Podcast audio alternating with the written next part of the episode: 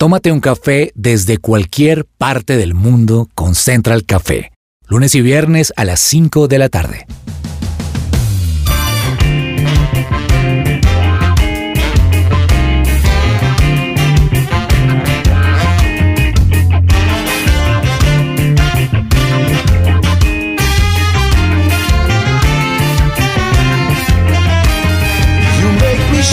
Holy Spirit,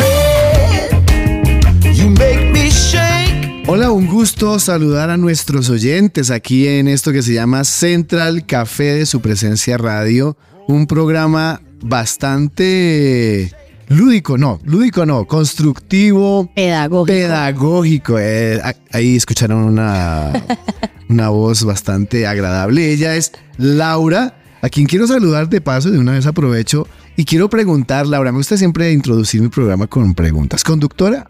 Sí, Javi, conductora. ¿Qué tan responsable es usted al conducir, Laura? Bastante cuidadosa. Soy de las buenas. Yo creo que soy una cabrilla. ¿Alguna? bastante. Eh, infracciones. No, nunca me han puesto infracciones. Nunca, un par, no comparando nada de eso. No, no, nunca. Una vez iba saliendo de Bucaramanga, yo soy de Bucaramanga, iba a Florida Blanca y me pararon y me pidieron que fue el extintor. Estaba al día. Pero yo siento que fue mi abuelo. Mi abuelo siempre me revisaba todo y él me engallaba el carro. Así que mi abuelito, gracias, pero no bien. Entonces, si el abuelito de Laura nos escucha, muchísimas gracias por editarle ese comparendo. También nos acompaña aquí en el máster el señor Germán Alvarado. Señor Germán, conductor. Sí, señor. Y muy feliz. Me encanta conducir. No, no, no, pero la pregunta no es si es un conductor feliz, sino si es un conductor responsable. Muy responsable. Aunque solo tuve una vez un pequeño chascarrillo con el carro de mis papás, pero de resto todo bien. Ok. También me acompaña Ani Espinosa. Ani, conductora responsable o irresponsable. Conductora muy responsable y soy mamá, así que el triple de responsable. Comparendos, infracciones. Yo tengo que decir que desafortunadamente a la fecha en mis saberes hay seis comparendos. Javi. Sí, sí, sí. Ya me arrepentí, le pedí perdón al Señor y todos por exceso de velocidad. ¿Andas de rápido y furioso, Javi, por las calles de Bogotá? No, ando furioso porque no puedo andar rápido. Esta es una muy buena apreciación, la verdad. Estuvo buena. Yo también estaría en las mismas. Eh, no, no, y la verdad es que hay un límite de velocidad por la autopista norte. Yo llevo a mis hijos y es de 50 kilómetros por hora. Dígame, ¿quién puede conducir a esa velocidad? Sin embargo, lo trato de respetar, pero me han puesto comparendos donde dice que voy a 51 kilómetros. Ay, no. Entonces, en mis saberes ahí soy socio accionista de movilidad. Entonces, pues hoy vamos a tener un programa acerca de movilidad en Colombia y, saber, y poder aprender, Laura, qué cosas dan pie para que nos inmovilicen el carro, cuando sí, cuando no, qué hacer cuando tengo un, un accidente menor. ¿Sabe de eso? ¿Tiene idea más o menos de eso o no? No, pero me encanta y me gusta mucho que este programa nos lleve a concientizarnos de la importancia de ser unos buenos actores viales, de dejar de estar obstruyendo vías, parqueando donde no es, pitando sin necesidad, la importancia de poner las direccionales, que a veces le pasan a uno y se le cruzan horroroso, entonces me encanta, me encanta este programa. Ani. Bueno, yo, yo la verdad creo que estoy muy como pendiente de lo que vamos a aprender hoy porque sé que hay millones de razones por las que podemos tener comparendos inmovilizaciones y que no conocemos. Así es, así que como Ani, estamos todos aquí hoy expectantes de esta clase de movilidad que vamos a tener en Central Café de su presencia radio.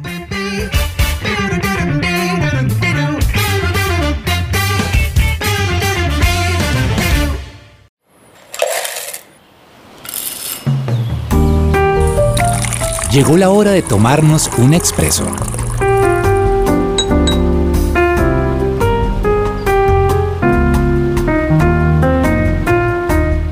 Y continuando aquí en Central Café de su presencia radio, hablando de movilidad, hablando de comparendos, hablando de infracciones, qué mejor que un especialista que nos pueda dar luces acerca del el tema. Y hoy tenemos para esto a Jorge Armando Pérez, él es gerente de GIP, nacido en Corozal, ingeniero electrónico de profesión, graduado en Argentina, y como representante legal de GIP Bogotá fue quien estructuró la licitación que resultó ganadora Jorge tiene amplia experiencia en el sector de movilidad, dado que no solo es el gerente de GIP, sino que también representó la firma argentina Sutec, que tiene el contrato de cobro en las zonas azules en Manizales y de la semaforización en Cúcuta. Jorge, un gusto saludarlo. Bienvenido a Central Café de su presencia radio. Gracias, un saludo cordial para todos.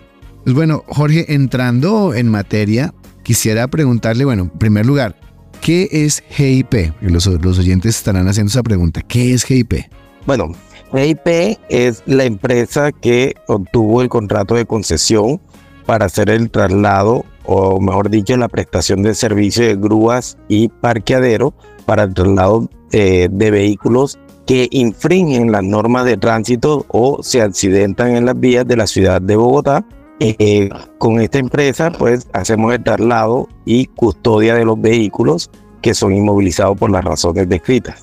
Bueno, con el permiso de mis compañeros, estábamos aquí hablando con Jorge fuera, fuera del aire y nos estaba hablando acerca de cómo todos tenemos eh, un papel importante dentro de todo este tema que tiene que ver con el tránsito y que somos actores viales. ¿Podría Jorge ahondar un poco de eso y compartirlo con nuestros oyentes?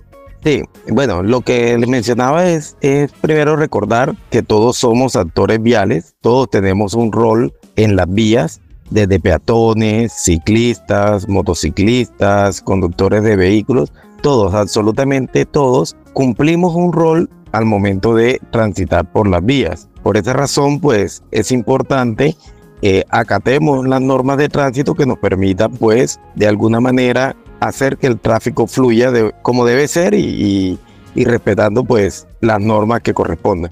¿Cuáles son las razones por las que usted más pone en funcionamiento esas grúas en Bogotá? ¿Cuáles son las infracciones más comunes de los bogotanos en las vías?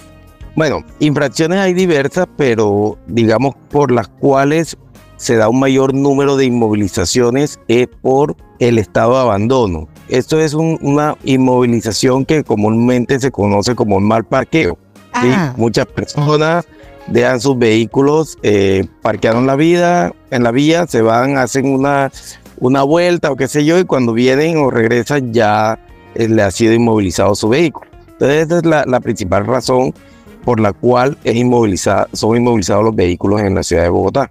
Y una cosa ahí, Jorge, ustedes están con estos aplicativos que ahora hay eh, por Bogotá, que uno le va poniendo un tiempo ¿no? Para, para eh, estos parqueaderos que, hicieron, entonces le ponen a uno un cepo y desde el cepo, ¿cuánto se demora en llegar la grúa y en que ya uno esté pues ahí metido en la grande viendo a ver con dónde están los patios del, carro? Bueno, voy a compartirles un poquito de, la información que conozco acerca del tema.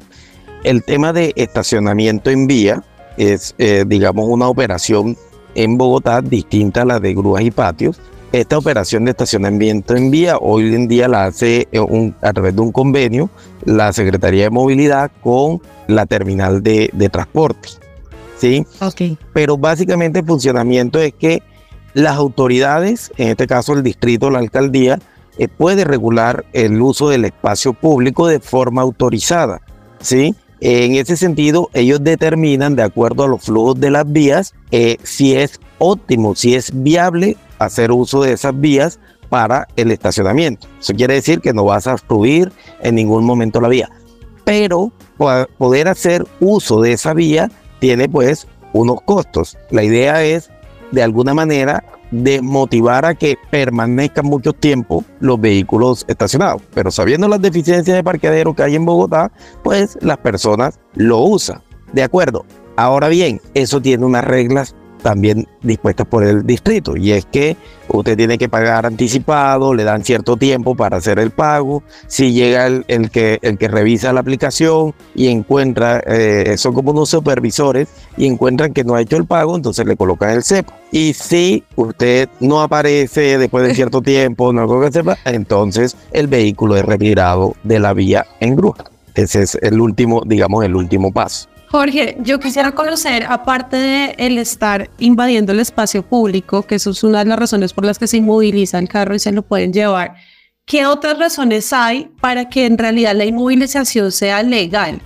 porque te pregunto esto porque he escuchado casos en los que primero o llegan grúas ilegales, que ojo que ahora se están presentando, que uno no sabe si de verdad vienen y están administradas por las organizaciones que administran las grúas, o simplemente es por sacar una tajada o pedir dinero para que no se le lleven el carro. Entonces, por esa razón pregunto eso y también cuáles son esos, esos motivos por los que en realidad sí es legal que se lleven un carro y lo inmovilicen.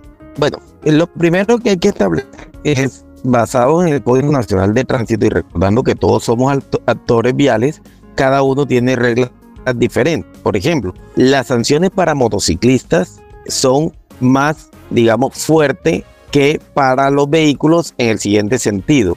Por ejemplo, pasarse un semáforo en rojo para un vehículo, eh, para un carro, no da inmovilización, solo la imposición del comparendo. Pero para una motocicleta, pasarse un semáforo en rojo sí implica la inmovilización del vehículo.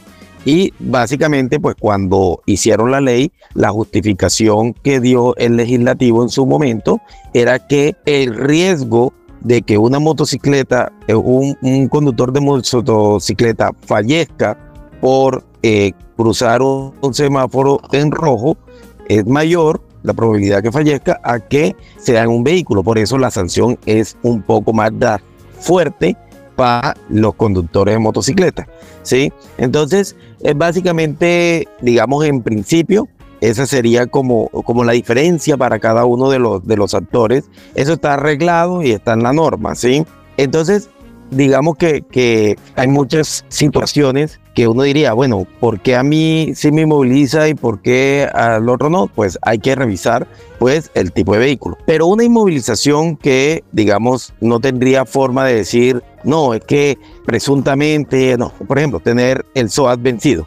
El tener el SOAT vencido, pues de una, es una inmovilización. Estar más marcado tiene una pequeña excepción, ¿sí? Y es que si usted llega en el momento que están haciendo el procedimiento para inmovilizarle su vehículo, usted puede pedirle a la autoridad que le devuelva su vehículo. Jorge, lo voy a interrumpir ahí, porque este me parece importante. ¿Hasta qué momento?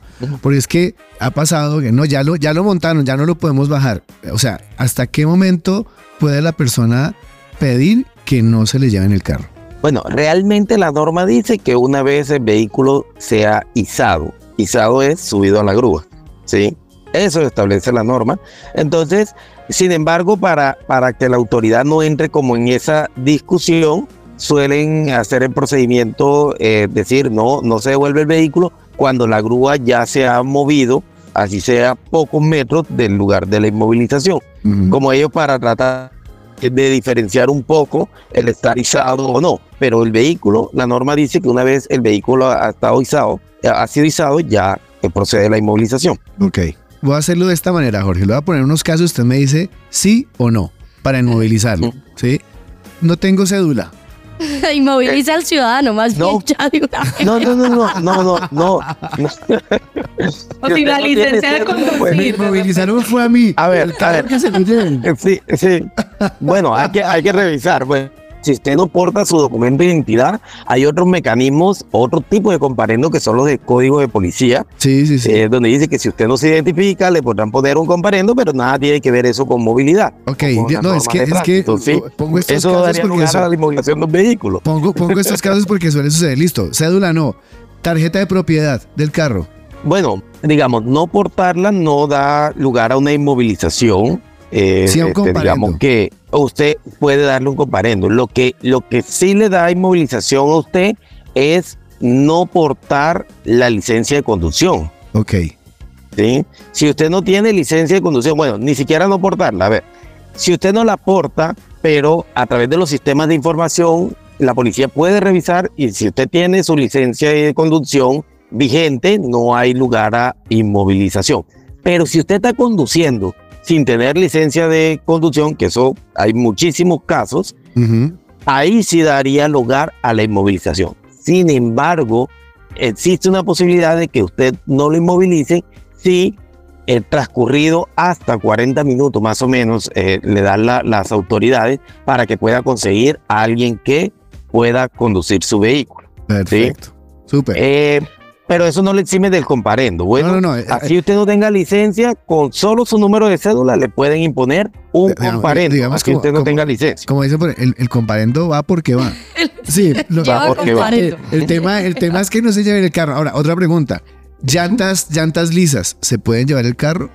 Sí, claro. Una infracción por llantas lisas se pueden llevar el, el vehículo. Está arreglado completamente dentro del Código Nacional de Tránsito. Ahora bien, entra la discusión es cuándo establecer o cómo establecemos el límite de que sí o no tiene las llantas lisas. Entonces, Pues ahí empieza, ahí- todavía bien. ahí entra una discusión, una discusión en vía y para eso pues hay, hay algunos mecanismos para establecerlo. Primero, si usted va en su vehículo y lo detienen y le verifica que tienen llantas lisas y se lo digo literalmente, es que lisas se le ven lisas, inclusive se le ven, se le ven algunos alambres a las llantas. Usted, usted no, no tiene forma de discutir sobre eso porque es evidente. Claro. Eh, pero, pero hay dos elementos que podrían ayudar a, a- a discutir sobre esta situación. Y es que todas las llantas traen un testigo. Un testigo que es diferente, la trae al interior del labrado de la llanta. Cuando el- ese, ese testigo ya sobresale del, del labrado o está ras, ya la llanta llegó a su límite. ¿sí? Entonces, muchas veces no lo sabemos, pero la autoridad sí, y trata de buscarle el testigo y establecerle si la llanta está lista. Ah, bueno, pero es que me falta un poquito todavía. No, no. Ahí está el testigo que permite en la llanta establecer si ya esta excedió pues el límite para el cual fue hecho.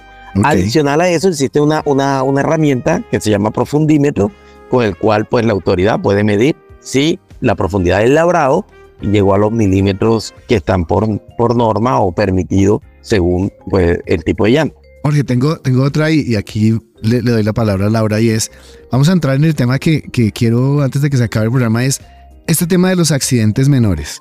¿Qué es lo que está sucediendo ahora? Entonces yo me estrellé, le, di un golpe a un carro o, o con una moto o una bicicleta o a la señora que iba pasando. Entonces llega la gente de tránsito. En ese caso, ¿hasta dónde puedo negociar? ¿Cómo, cómo es el tema? Porque eh, creo que la gente lo ignora. Entonces le di un golpe pequeño, negociamos los dos, o esperamos a que llegue tránsito, o se me llevan los carros. ¿Cómo es este tema?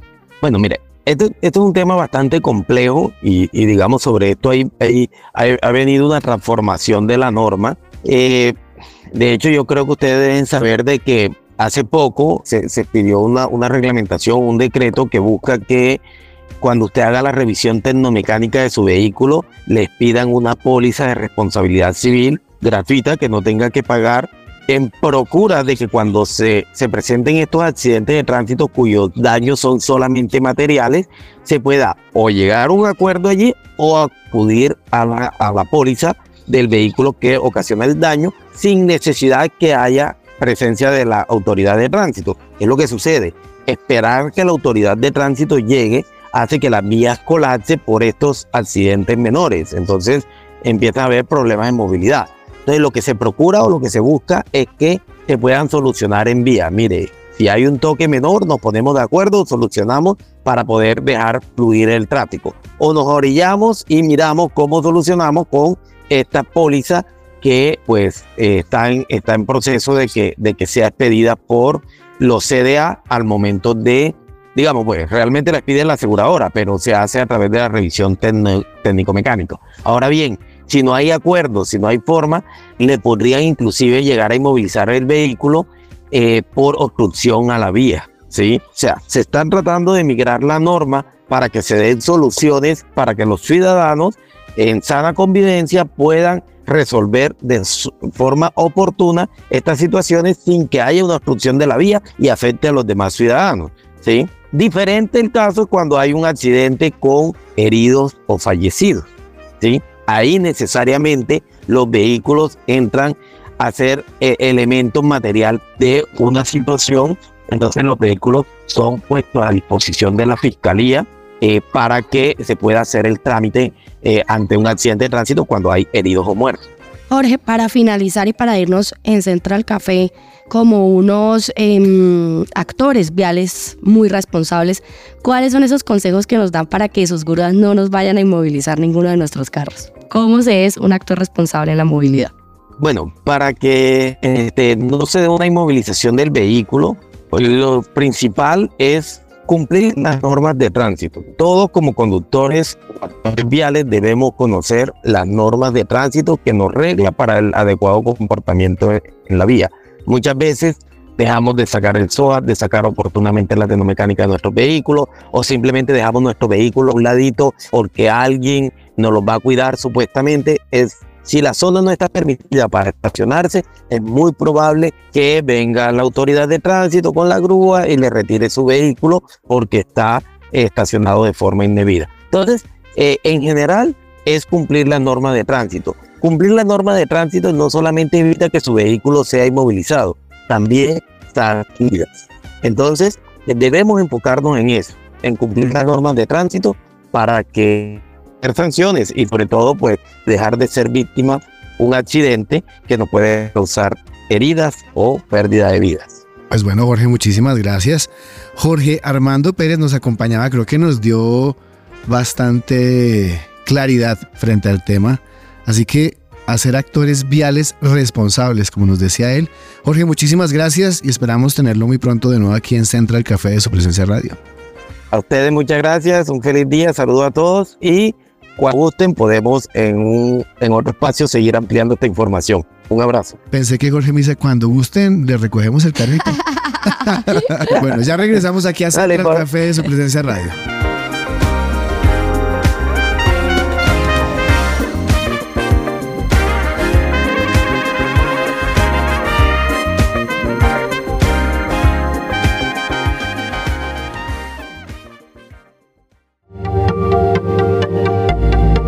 No te desconectes. Esto es Central Café. Escuchas su presencia radio.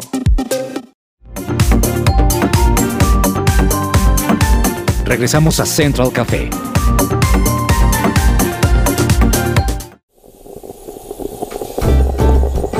Datos curiosos y tostados.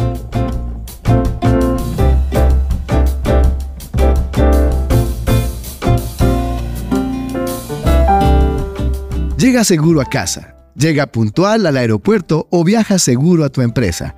Ingresa a kangucare.co o escribe al 300-884-0994. Muévete con confianza. El doctor Carlos Villarreal realiza novedosas terapias de desintoxicación, medicina preventiva, medicina estética. Comunícate ya al 310-244-3844 y agenda tu cita sin ningún costo. Bueno, y seguimos con este tema de movilidad porque de pronto ustedes quedaron ahí como, oh Dios mío, ¿qué estaré haciendo? Y me pueden inmovilizar el carro sin yo tener ni idea que estoy infringiendo una norma. ¿Sabían ustedes, Laura, que si tú cambias el color de tu carro, cambias el motor de pronto y no lo reportas a la autoridad cuando te paren y te hagan una revisión, si en la tarjeta no aparece ese cambio de color, te pueden inmovilizar el carro? No, ya mismo bajo ese fucsia que le iba a poner al carrito. No va, ya no va. Tienes que reportarlo. O sea, yo creo que uno no, no tendría eso en cuenta si hace el cambio de color de pintura del carro. Dice, como, ay, quiero, estaba como, no sé, blanco y me dio por ponerle un rojo y eso no se reportó. Pues ese carro no corresponde a la información que está en la tarjeta de propiedad. Así que eso puede ser una razón por la que le inmovilicen el carro. Otra razón por la que les pueden inmovilizar es que estén portando una sola placa. A veces alguna de las placas o la delantera o la trasera se cae. Si esa placa usted no se la pone de una vez, le pueden inmovilizar el carro. Bueno, el tema de no respetar los horarios de pico y placa también, entonces muy, muy pilas con eso. No pagar el peaje en sitios establecidos. Ahora, yo no sé cómo las personas se pueden volar un peaje, pues porque eso tiene una talanquera, aunque, por ejemplo, hay un peaje en la zona de Bogotá para ir como hacia Cajicá, que está abierto. Y esos peajes, o sea, no tiene talanquera. Esos peajes los tiene que pagar los carros de carga pesada. Si ese carro se llega a pasar sin pagar el peaje, le van a inmovilizar el carro, va a tener un comparendo. Conducir un vehículo con propaganda, publicidad o adhesivos en sus vidrios que obstaculicen la visibilidad para quienes hacen campaña política y demás. Si usted está poniendo esto en, su, en los vidrios traseros, en el vidrio delantero, alguno de los stickers que esté haciendo que usted no pueda ver bien, también le pueden inmovilizar el carro por eso. Remolcar otro vehículo. No sé si ha visto esto en las, en las colombianadas, pero hay gente que amarra otro vehículo a su, a su carro y lo va a Que me fregó el negocito los fines de semana. La remolca, pues le pueden inmovilizar ese carro también, entonces no lo haga. Llevar niños menores de 10 años en el asiento delantero también, también es una razón por la que le pueden inmovilizar el carro. Conducir con el vehículo con vidrios polarizados, entintados o oscurecidos sin portar el permiso respectivo. Ojo con eso porque hay muchísimas películas de seguridad oscuras que están aplicando en este momento, sobre todo con todo el tema de que hay tantos robos. Hay muchas personas que se están yendo por esa opción, pero si no tienen el permiso para oscurecer los vidrios, les pueden inmovilizar también el, carro. Entonces, ojo con esas cosas. No portar los seguros de ley, entonces usted ya se le venció el SOAT, tiene que irlo a pagar de nuevo para que no le vayan a inmovilizar el vehículo. También conducir un vehículo con placas falsas. Bueno, esto acá nos estamos yendo a la parte ilegal, a la, la gente que se quiere pasar de viva, pero todas estas cosas son razones por las que usted le pueden inmovilizar su auto. Entonces siempre trate de ser una persona legal, una persona que cumpla las normas y si hay dudas, pregunte. Porque hay cosas, por ejemplo, como lo de la pintura del carro, que yo creo que es algo que yo diría, no, pues normal, pinto mi carro como yo quiero y listo, pero si no lo reporto, estoy infringiendo la ley y me pueden inmovilizar el carro. Hasta ahí mis datos curiosos. Germán, le tocó quitarle el Hello Kitty al carro que le puse. Me pillaron. ¿Qué tanto el panorámico? Sí, yo sé. O y registra ese Hello Kitty. Tiene esa posición. Sí.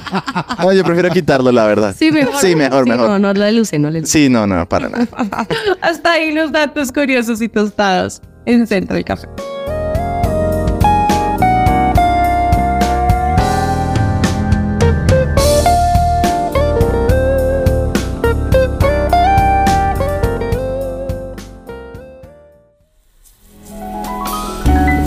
Central Café descafeinado.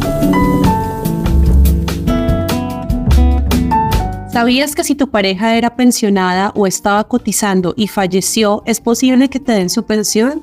Para más información, agenda una asesoría gratuita con el abogado Manuel Santos, especialista en pensiones, llamando al 301-459-5697.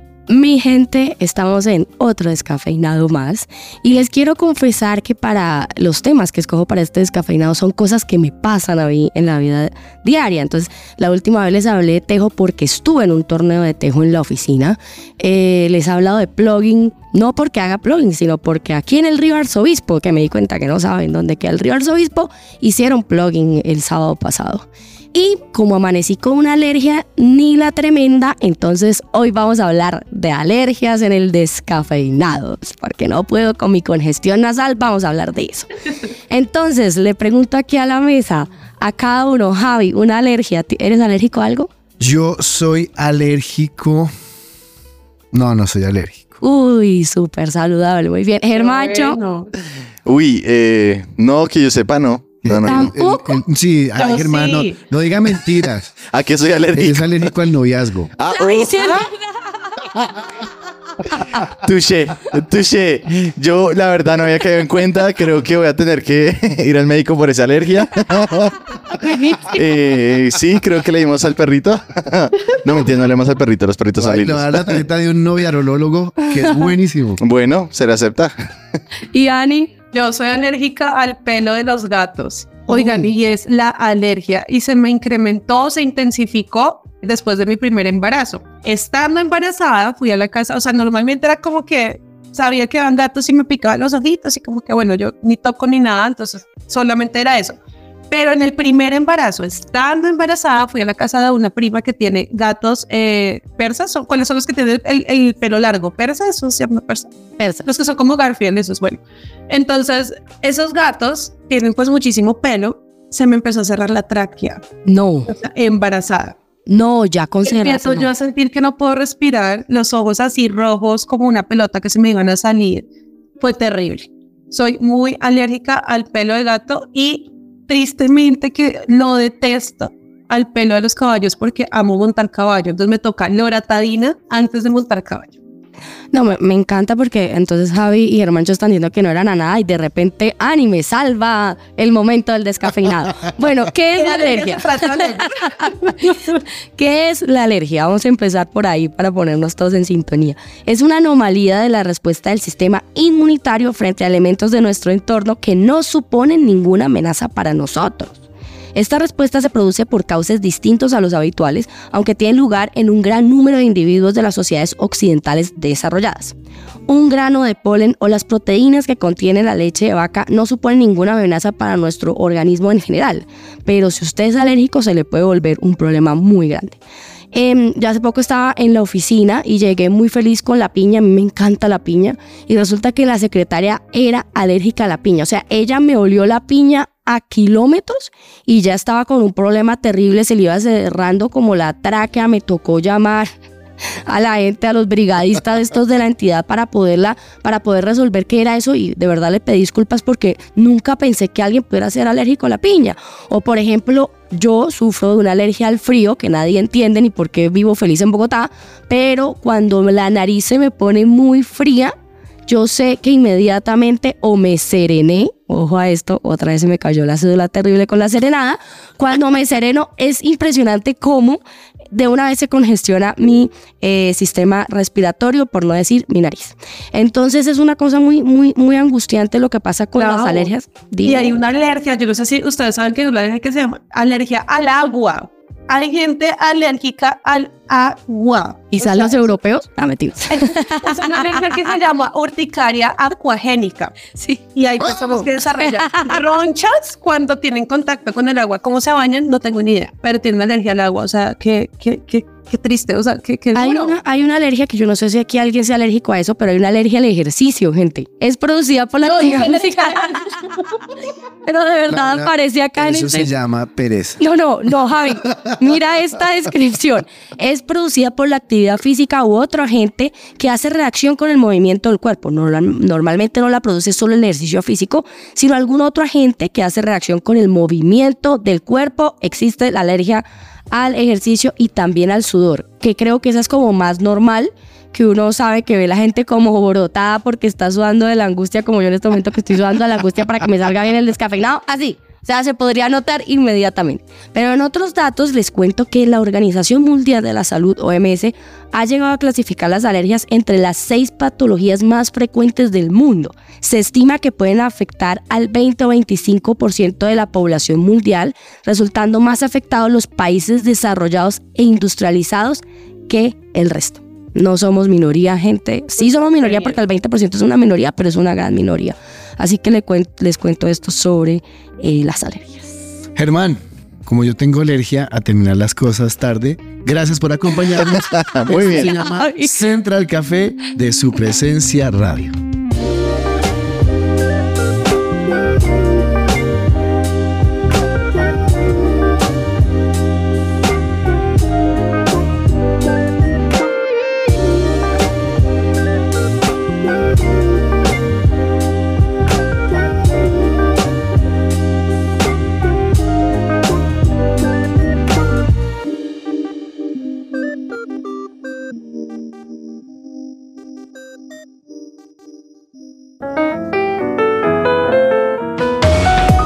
Central Café también está en su presenciaradio.com. Allí puedes encontrar el listado con todos los programas de Central Café en SoundCloud.